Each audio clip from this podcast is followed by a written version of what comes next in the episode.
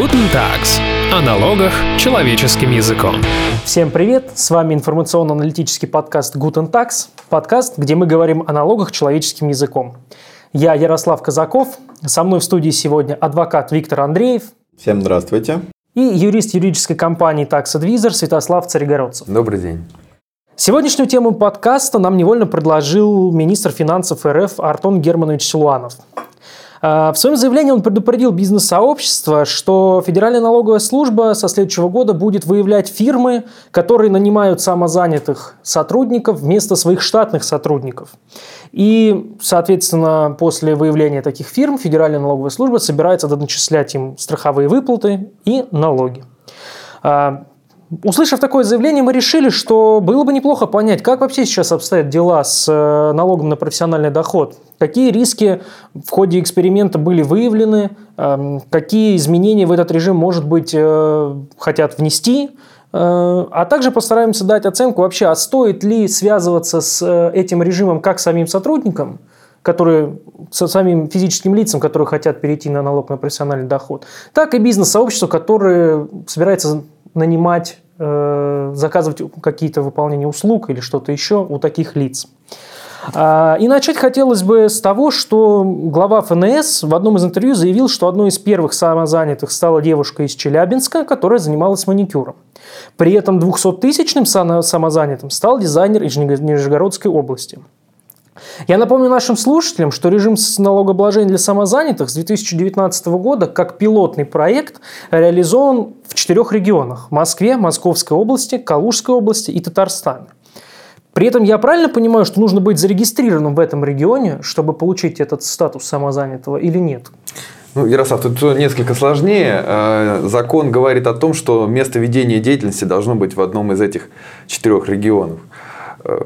Весь вопрос в том, что значит место ведения деятельности. То есть, э, обычный человек, когда читает, он может подумать, ну, это значит, что у меня должно быть какое-то рабочее место в одном из этих регионов, а если я передвигаюсь, например, то как это определить?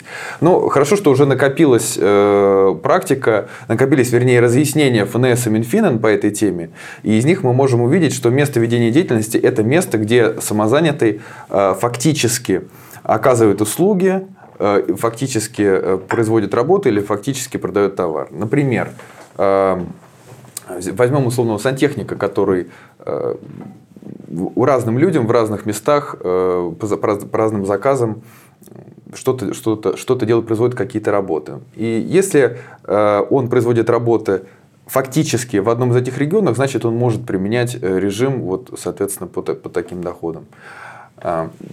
Но здесь есть несколько подводных э, камней. Вот э, возвращаясь к твоему вопросу, является ли место регистрации, то есть, по сути, прописка, да, ну, в данном случае, да, да, самозанятого важной, на самом деле эм, ФНС разъясняла, что нет.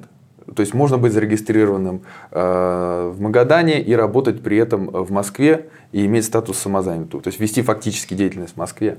Точно так же неважно, э, где находится заказчик, то есть где его юридический адрес, например, если оказываются услуги компании.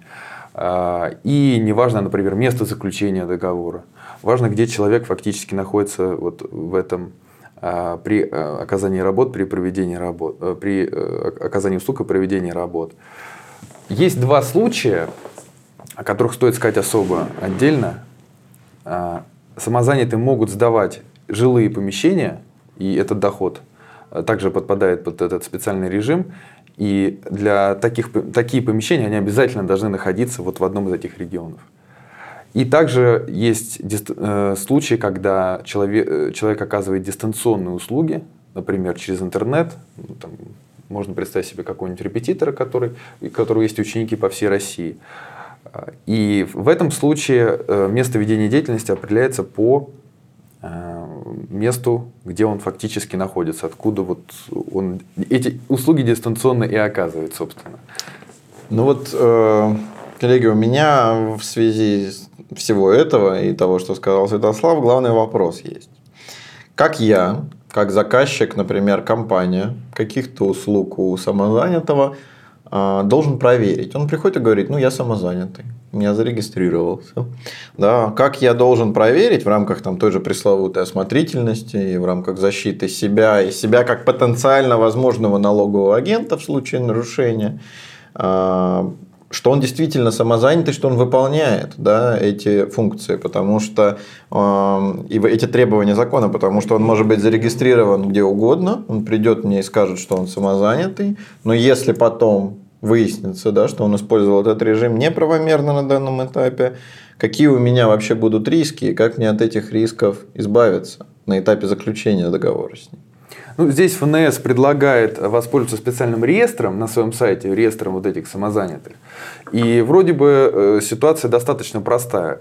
Э, заказчик смотрит реестр, убеждается, что статус есть, что он не утрачен. Желательно, конечно, это ежемесячно в этом удостоверяться, потому что э, действительно, ну, просто может получиться так, что отпали основания для применения режима. Вот. Но есть тут более тонкая э, ситуация.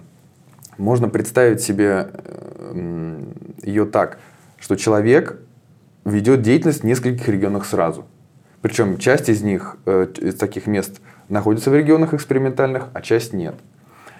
Для таких случаев ФНС говорит, что самозанятый может применять э, режим к доходам, которые он получил как из экспериментальных регионов, так и из неэкспериментальных. То есть он самозанятый вот для всех этих доходов. И вот в твоей ситуации э, компания который находится в неэкспериментальном регионе, э, к ним может поступить предложение самозанятого. Давайте я приду и вам какую-нибудь услугу окажу. Ну, у компании сразу вопрос, подождите, но мы же не в экспериментальном регионе. А, а самозанятый говорит, не волнуйтесь, я же еще и в экспериментальном веду деятельность. Видите? Вот и вопрос возникает. А, как мне в этом ФНС, удостовериться? Да. Письмо ФНС замечательно. Да. Но мне-то как в этом удостовериться в том, что он не врет? Вот тут, да, тут не поможет уже реестр, потому что, э, ну, как бы формально он э, подал уведомление о том, что он применяет его, но это не спасет компанию в случае проверки. О том и речь. Потому что если будет выявлено, насколько я понимаю, если будет выявлено, что в действительности он не осуществлял деятельность в регионе, да, экспериментальном, потом по факту проверки некой, то его, он утратит статус этот самозанятого с момента, когда он туда был внесен в этот реестр. Да, а значит все, что да. да, значит все, что он получил в последующем, в том числе в рамках работы со мной, это будет его доход не как самозанятого. И дальше мой вопрос: а как кого? Вот если, на мой взгляд, у меня тут вот два потенциальных варианта. Если либо налоговый орган говорит, что тогда он был индивидуальным предпринимателем, и его налоги – это его проблемы. И, наверное, такие основания есть, если он одновременно самозанятым уже был зарегистрирован как ИП. Их, по крайней мере, больше. Угу, Второй угу. вариант, если он просто был обычное физическое лицо, как, наверное, 90% самозанятых. И тут он зарегистрировался в качестве такого самозанятого, ФНС проводит проверку, говорит, он не имел права применять на меня, как на компанию, как вы думаете, возложат ответственность за его НДФЛ, за его страховые взносы, скажут, что ну, я не проверил, недостаточно проявил осмотрительность, не проверил его налоговый режим, он налоги заплатил неправильно, в действительности он был обычным физическим лицом, у нас с ним обычный гражданско-правовой договор, как с физическим лицом, а значит, я должен за него НДФЛ в стране и должен за него взносы в стране. Да, я думаю, что ты прав, такой риск есть. Это можно сравнить э, с таким риском, что компания вот прямо сейчас без всяких самозанятых привлекает ИП, который ведет деятельность, вести которую он не имеет права, потому что эта деятельность доступна только компаниям с лицензией, например. Да. И, ну, или какую-то еще дополнительную аналогию там, э, с трудовыми отношениями, но это мы чуть позже поговорим. То есть, действительно, компания э, имеет риск получить вот эти претензии от налоговой за недостаточную проверку. И получается, единственный выход – это ну, запрашивать у самозанятого документы, подтверждающие, что да, он также ведет деятельность вот в одном из экспериментальных регионов. То есть фактически мне надо запросить у него подписанный, желательно исполненный уже, потому да. что сам по себе договор еще не означает, что да, что-то было по этому угу. договору. Угу. Подписанный, желательно исполненный договор с подтверждением там какими-то бумагами об исполнении с третьим лицом, который по всей там видимости он может и не захотеть раскрывать. И третье лицо, которому он там что-то исполнял, будет не очень радо. В общем, мне кажется, здесь есть какая-то тупиковая достаточно ситуация. Ее пока практика ну, никаким образом не разрешает, потому что первый год это все применяется. Но рано или поздно она к этому придет. Потому что я уверен, что такие самозанятые найдутся. Наверное, здесь есть и другой путь, да, если все-таки налоговый орган в такой ситуации считает, что претензии должны быть к самому лицу, к самозанятому такому, фейковому самозанятому, то его надо превращать в индивидуального предпринимателя, по всей видимости. Дальше тоже возникнет вопрос. А если мы его превращаем в индивидуального предпринимателя, то какой налоговый режим мы к нему применяем? Что очевидно, что если мы будем к такому лицу применять общую систему налогообложения с доначислением ему НДФЛ там, со всеми вытекающими, потенциально возможно НДС, хотя маловероятно, потому что там может быть освобождение. Хотя освобождение оно тоже по заявлению. А он ну, заявление у нас не подавал. Ну, и на упрощенную ретроспективно можно. Да. да. Заявление он у нас не подавал не на упрощенную систему, там не об освобождениях. То есть тут тоже такой вопрос для самих таких лиц может быть риск вплоть до там пересчета налогов в очень большом размере и последующего банкротства. Будем наблюдать. Да, будем наблюдать. Но я могу лишь добавить, что э, закон э, как, в части в, закон о самозанятых, закон о налоге на профессиональный доход, в той части, в которой он регулирует возможность самозанятого э, менять экспериментальный регион, в котором он стоит на учете, он предусматривает возможность прекращения ведения деятельности. То есть э, налоговый орган может попытаться этим термином оперировать, что смотрите, да, деятельность вы вели в этом регионе, а потом смотрите, никаких сделок и никаких доходов, например, начиная с определенного квартала, например, или месяца. Значит, вы деятельность прекратили, но вы как с учета не снялись ну, в нарушение закона. И этот риск вот, э, фактически э, прекращения деятельности, он висит домокловым мечом как на самозанятом, то, о чем ты говорил, так и над компанией, с, с которой он работает не, вот, не из экспериментального э, региона. Да даже и в экспериментальном, если он, например, просто деятельность там совсем как-то прекратил. Вот, ну. ну, я с своей стороны рискну предположить, наверное, что за с каждым самозанятым налоговый будет бегать чуть сложнее, как это у нас обычно бывает. Конечно, проще и, компанию. конечно, пройти, проще да. будет найти компанию. И очень, мне кажется, будет велико желание налоговой пройти именно к заказчику, а не к самозанятому. Но в любом случае мы будем смотреть э, за развитием ситуации, за развитием практики.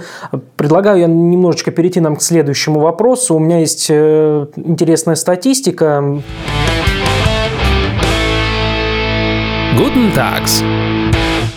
По данным ФНС, на середину 2019 года самыми распространенными профессиями среди самозанятых являются водитель такси, арендодатель квартиры, консультант и репетитор.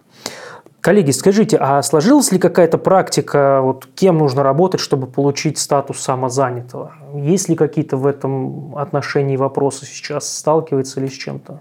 Ну, видите, мы видим со стороны Минфина такие две противоположные, в разные стороны движущиеся тенденции. С одной стороны, они хотят расширять и перечень экспериментальных регионов, то есть расширять этот режим, и вроде бы как приветствуется тот факт, что люди регистрируются, становятся самозанятыми, как они говорят, выходят из тени. Одновременно Минфин и ФНС видят риски для бюджета, в том, что компании стали переводить своих сотрудников, как говорит ФНС, э, в режим самозанятых. И поэтому надо ограничить перечень профессий. Вот создается впечатление, что не определился, вот Минфин еще и не может, видимо, просчитать, от чего он больше, от чего больше страдает или получает бюджет, от того, что люди становятся самозанятыми, или от того, что их становится уже слишком много, этих самозанятых. А, мне кажется, здесь э, должна быть выбрана какая-то одна линия, и удерживать эти две линии Минфину не получится.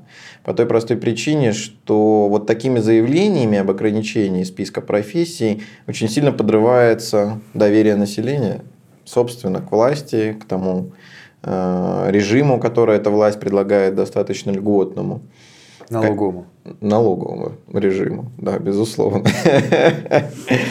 Вот. Поэтому э, будем смотреть, конечно, конкретных инициатив пока не было по ограничению профессий, может быть, она и пока увязнет, но тот факт, что об этом заговорили, еще даже год не прошел, как ввели режим.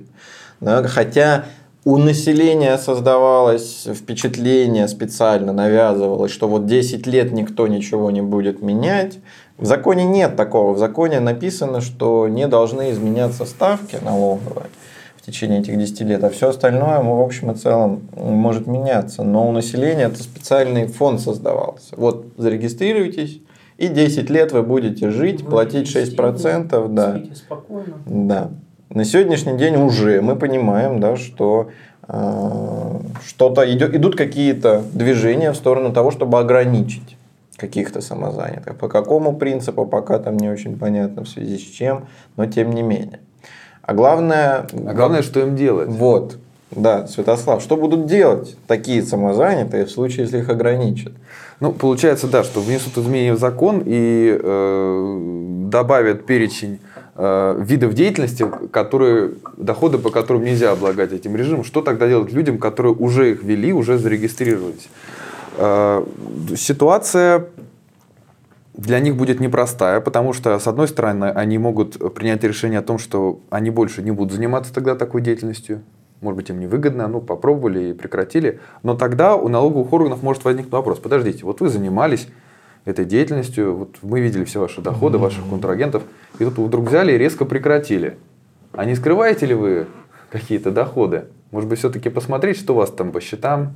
Ну, то есть, иными словами, человек раскрылся. Человек раскрылся, показал. Он рассчитывал, да, и уйти обратно, как бы в тень, уже будет непросто. А какая альтернатива в таком случае? Альтернатива это становиться, получается, ИП для да. такого человека. Если, опять же, статуса ИП еще не было, потому что, как упоминал Виктор, можно э, быть индивидуальным предпринимателем и применять налоговый режим самозанятого.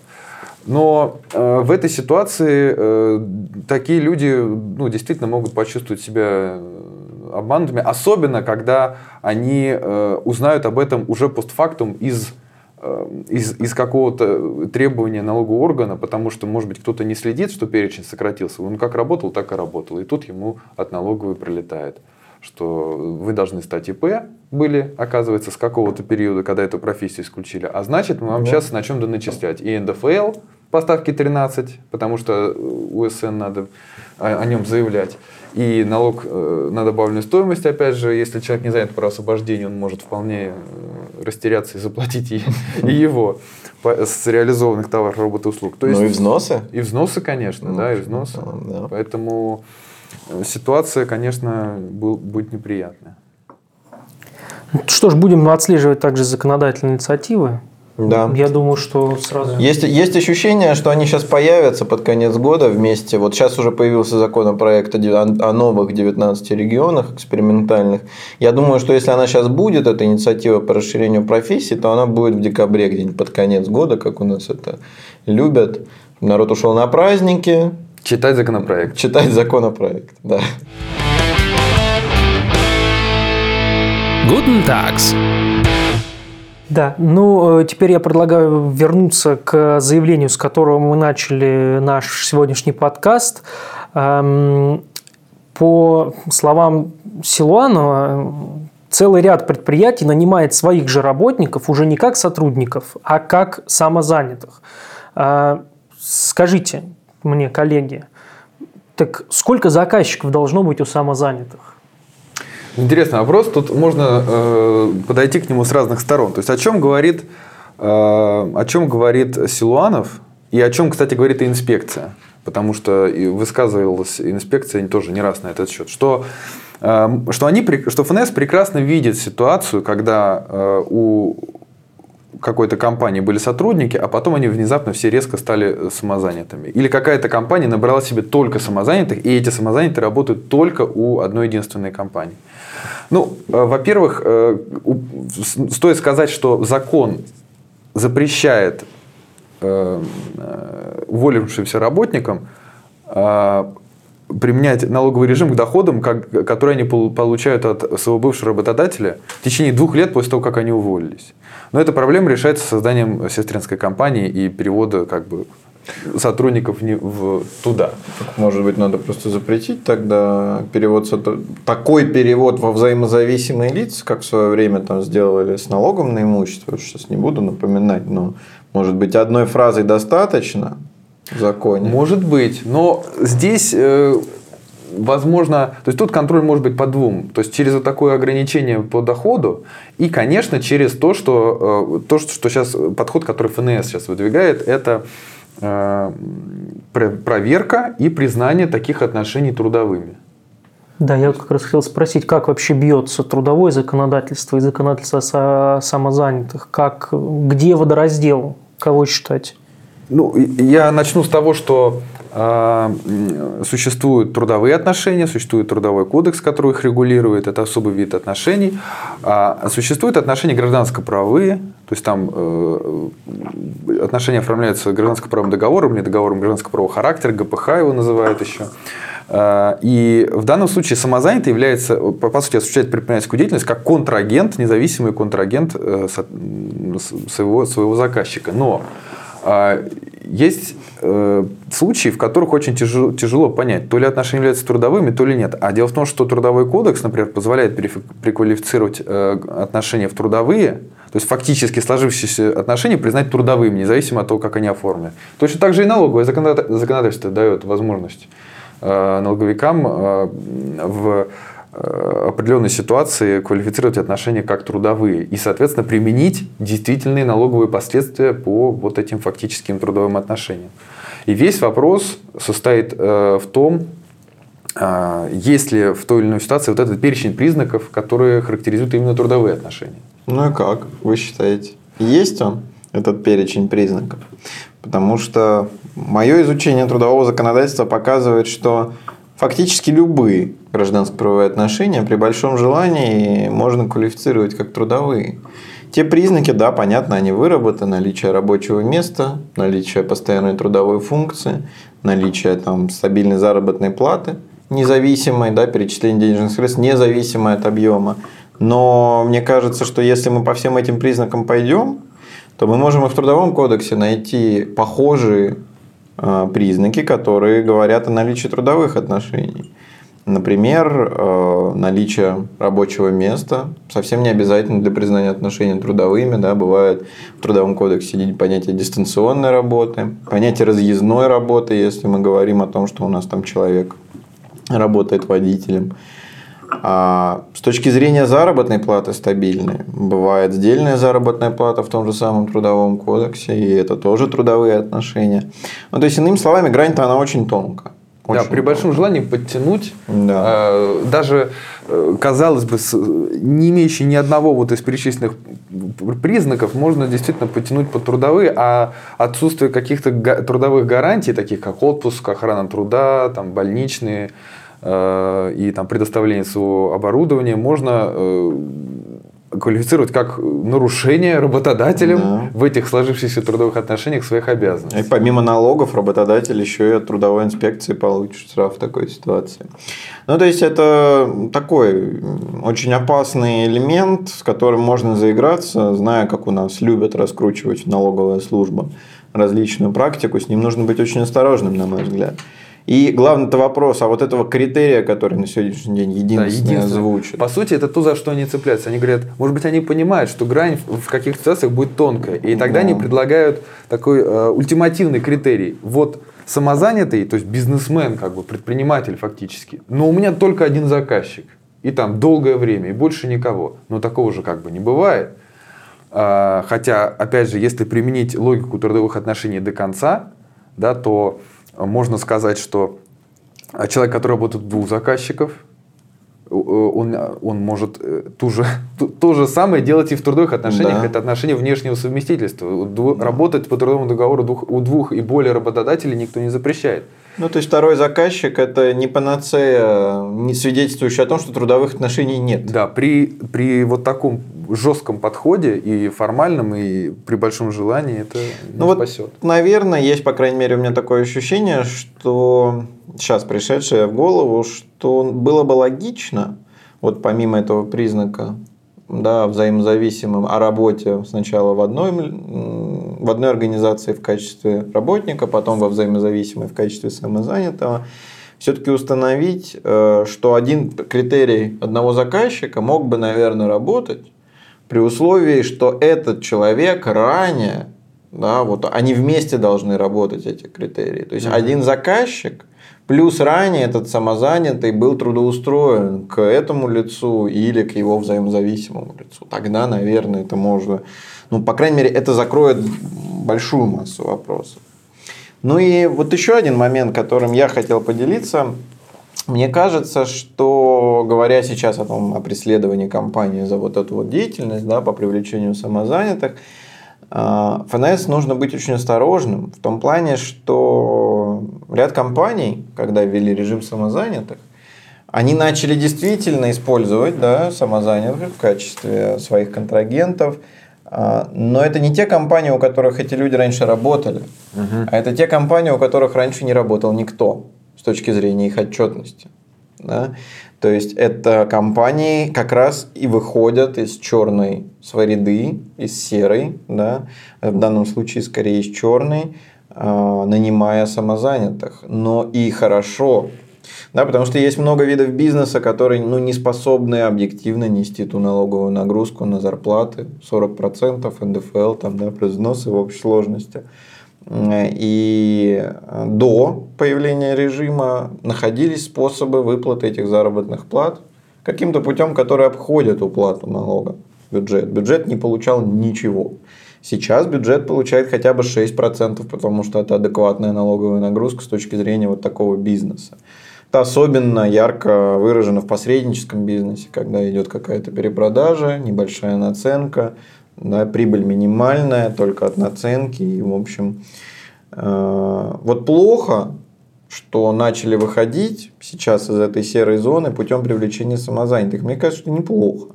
Потому что если начать такие компании преследовать, то они опять, опять уйдут либо в черную зону, либо, в принципе, прекратят свое существование. И тогда бюджет недополучит э, да. этих поступлений. Да. В любом случае. Да. Поэтому надо комплексно подходить к анализу этого вопроса и быть достаточно осторожными. А, потому что кажется, что режим хороший с точки зрения действительно каких-то да, аспектов, в том числе аспектов обеления бизнеса.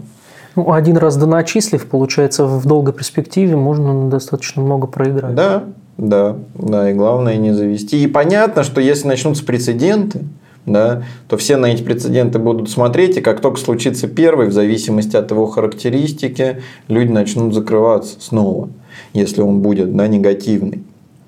Поэтому, конечно, будем следить, будем смотреть.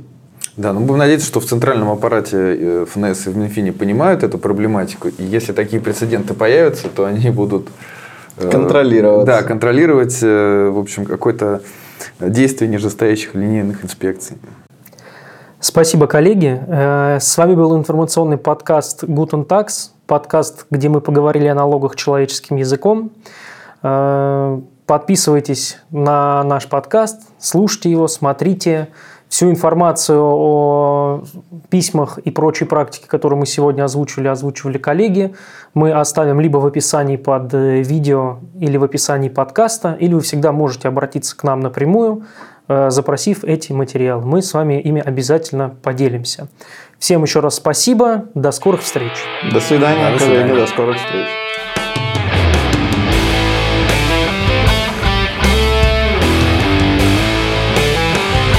Guten Tags о налогах человеческим языком.